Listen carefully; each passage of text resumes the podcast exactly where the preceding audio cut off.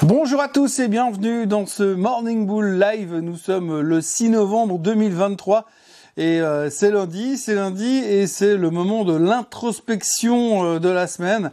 Euh, on va pas dire de la motivation, mais on va essayer de faire de l'introspection pour juste faire un petit bilan par rapport à ce qui s'est passé depuis une semaine, puisque finalement, si on se projette dans le passé, qu'on se rend compte que lundi dernier, à la même heure, au même endroit, on était en train de se dire, oh mon Dieu, est-ce qu'on va s'en sortir? Est-ce que les supports vont tenir à 4150 et est-ce que par hasard on va pas aller directement à 3900 C'était la grande question. On était terrifiés, on sentait une angoisse qui était quasiment palpable dans les marchés. Et puis là, une semaine plus tard, 7 jours plus tard, 7 fois 24 heures plus tard, on se retrouve en ce lundi matin en disant que plus rien peut nous arriver. Vous avez une espèce de débile mental qui nous annonce qu'il veut bombarder la bande, la bande de Gaza à l'arme atomique. Le marché ne bouge pas le pétrole ne bouge pas, on est dans une sérénité absolue, on a vraiment l'impression que le camp des Bulls est de retour et que plus rien ne peut nous arrêter. Alors est-ce que plus rien ne peut nous arrêter?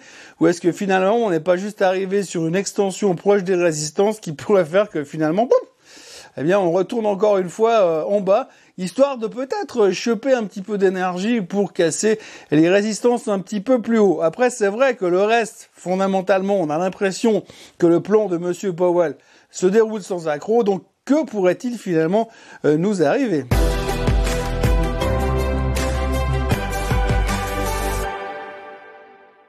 Oui, alors déjà la semaine dernière, eh bien effectivement, euh, les rendements se sont effondrés parce que la Fed nous laisse supposer potentiellement que le cycle de hausse des taux est terminé.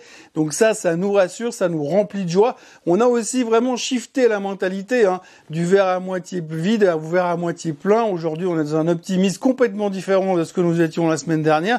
Toujours une vision extrêmement court-termiste sur ce qui peut ou sur, sur ce qui pourrait se passer dans les marchés financiers. Mais l'un dans l'autre, on est de nouveau euh, beaucoup plus serein. Après, euh, d'un point de vue euh, fondamental, eh bien, on a eu les non-farm payrolls vendredi dernier. Vous avez vu ça, hein, donc on en a parlé dans le Swiss Bliss ce week-end, mais 170 000 créations d'emplois attendues, ça sort à 150 000. Et en plus de ça, le taux de chômage était attendu à 3,8%, il est à 3,9%. Donc ça veut dire que finalement, la stratégie mise en place de la Fed depuis 18 mois maintenant est en train de fonctionner. L'économie est en train de ralentir, l'emploi est en train de ralentir. Je rappelle quand même que l'emploi qui ralentit, c'est ce que voulait fondamentalement la Fed. C'est ce que Monsieur Powell attend depuis des mois pour pouvoir dire il y a un signe de mieux. Donc cette espèce de d'alignement des planètes entre finalement la Fed qui dit que si ça s'améliore, ils auront fini leur cycle des taux et derrière les NFP qui vont comme par hasard commencer à baisser, on se dit que c'est juste euh, impossible que ça se produise. C'est un scénario hollywoodien absolument bien rodé qui se termine nickel. À la fin, c'est les gentils qui gagnent, c'est les méchants qui passent à la trappe. Bref, c'est absolument génial pour le moment. On a l'impression que tout est parfait. Là où c'est également hyper impressionnant, c'est par rapport aux tensions au Moyen-Orient. Alors ça, évidemment, ça fait deux, trois semaines qu'on s'en fout, parce qu'on s'en est préoccupé pendant une semaine, et aujourd'hui, ça nous est complètement égal. Mais il y a quand même des commentaires qui sont graves, qui sont hyper importants, faits par cette espèce de de ministres euh, israéliens qui parlent de bombes atomiques, qui a toujours pas compris que finalement, quand vous balancez une bombe atomique, il y a aussi des retombées, et puis c'est pas une frontière qui va stopper les retombées, les retombées nucléaires, enfin peu importe. Normalement, ça pourrait générer un certain stress, ce genre de comportement, mais visiblement, en tout cas au niveau des marchés financiers, on s'en fiche complètement, puisque dans l'immédiat, nous sommes parfaitement sereins. Quand on regarde les futurs ce matin, eh bien, on est légèrement en hausse, malgré ce genre de déclaration. Le pétrole ne fait rien il est même au plus bas depuis un bon moment. On se traite à 81 dollars le baril. Alors de nouveau, encore une fois, conjonction, alignement des planètes, je ne sais pas, mais en tous les cas, il y a trois semaines en arrière, on était terrifié avec un baril à 95, on se retrouve avec un baril à 81, euh, donc c'est bien pour l'inflation, bien entendu. De l'autre côté, on a des craintes militaires qui sont mises de côté, donc ça c'est bien également pour les marchés. Et puis effectivement, bah, tout le reste va dans la bonne direction. Le plan de la Fed est juste parfait et il est en train de se dérouler comme on l'attendait. Alors la grande question qui reste finalement à se poser maintenant, c'est à quel moment on va commencer à parler? Ouh, la récession est parmi nous. Alors non, la récession n'est pas encore parmi nous, mais c'est vrai que si vous avez le ralentissement de l'emploi, le ralentissement économique, et tout d'un coup on se rend compte qu'il y a une baisse de la consommation, il y a un moment donné, on risque de devoir parler de récession. Prenons par exemple l'exemple de cette fameuse inversion de courbe des taux qui est un signal de récession. Généralement, quand on a l'inversion de la courbe des taux, on ne sait jamais à quel moment la récession euh, se produit. On sait que c'est un signal qui fonctionne plus ou moins bien, mais on sait qu'il y a un, énorme délai et très élastique qui peut se produire entre le moment de l'inversion et le moment du début de la récession.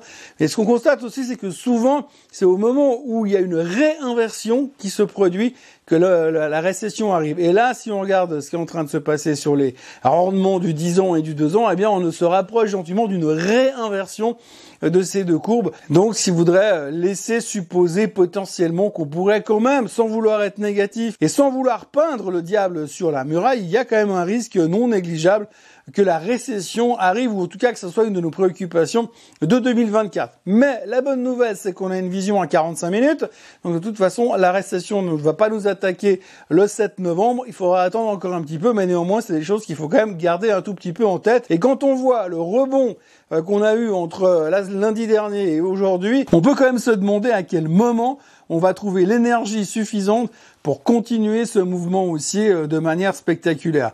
Il faudra pas trop non plus compter sur les chiffres trimestriels puisqu'il y a encore effectivement beaucoup de chiffres trimestriels, mais les gros noms sont sortis, même si cette semaine on aura des Uber ou on aura des Disney, on aura même des Rivian pour autant que ça intéresse quelqu'un. Donc on aura encore des chiffres, mais bon, les gros sont sortis. Ça aussi, si on parle un petit peu des chiffres, on verra que Apple finalement a publié des chiffres qui étaient considérés comme en demi-teinte jeudi dernier. Le titre de 3,6% after close.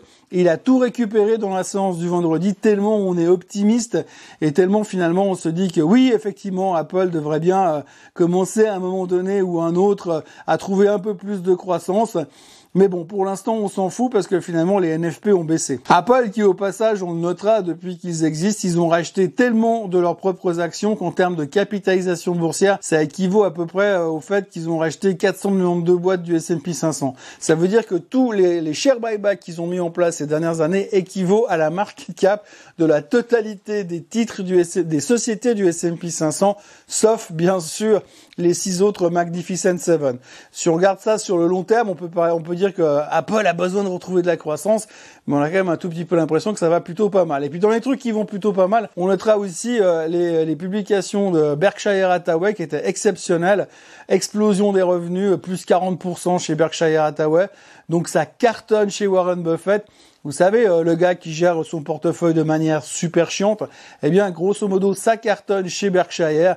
Tout le monde est hyper content et la pile de cash est en train d'augmenter de plus en plus. Je crois qu'ils ont 157 milliards de cash sur le compte en banque. Tu me diras 157 milliards si on l'aurait on l'aurait rémunère du 4,5%, c'est plutôt sympa. Mais 157 milliards de cash sur le compte en banque et donc ils cherchent toujours des acquisitions, mais pour l'instant malheureusement ils ne trouvent pas. Mais donc encore une bonne nouvelle, en tout cas du côté du monde de l'investissement. Et finalement euh, Warren Buffett semble faire un boulot euh, impeccable toujours et encore depuis euh, plus de 50 ans, même, même plus de 60 ans, même plus de 70 ans, allez savoir.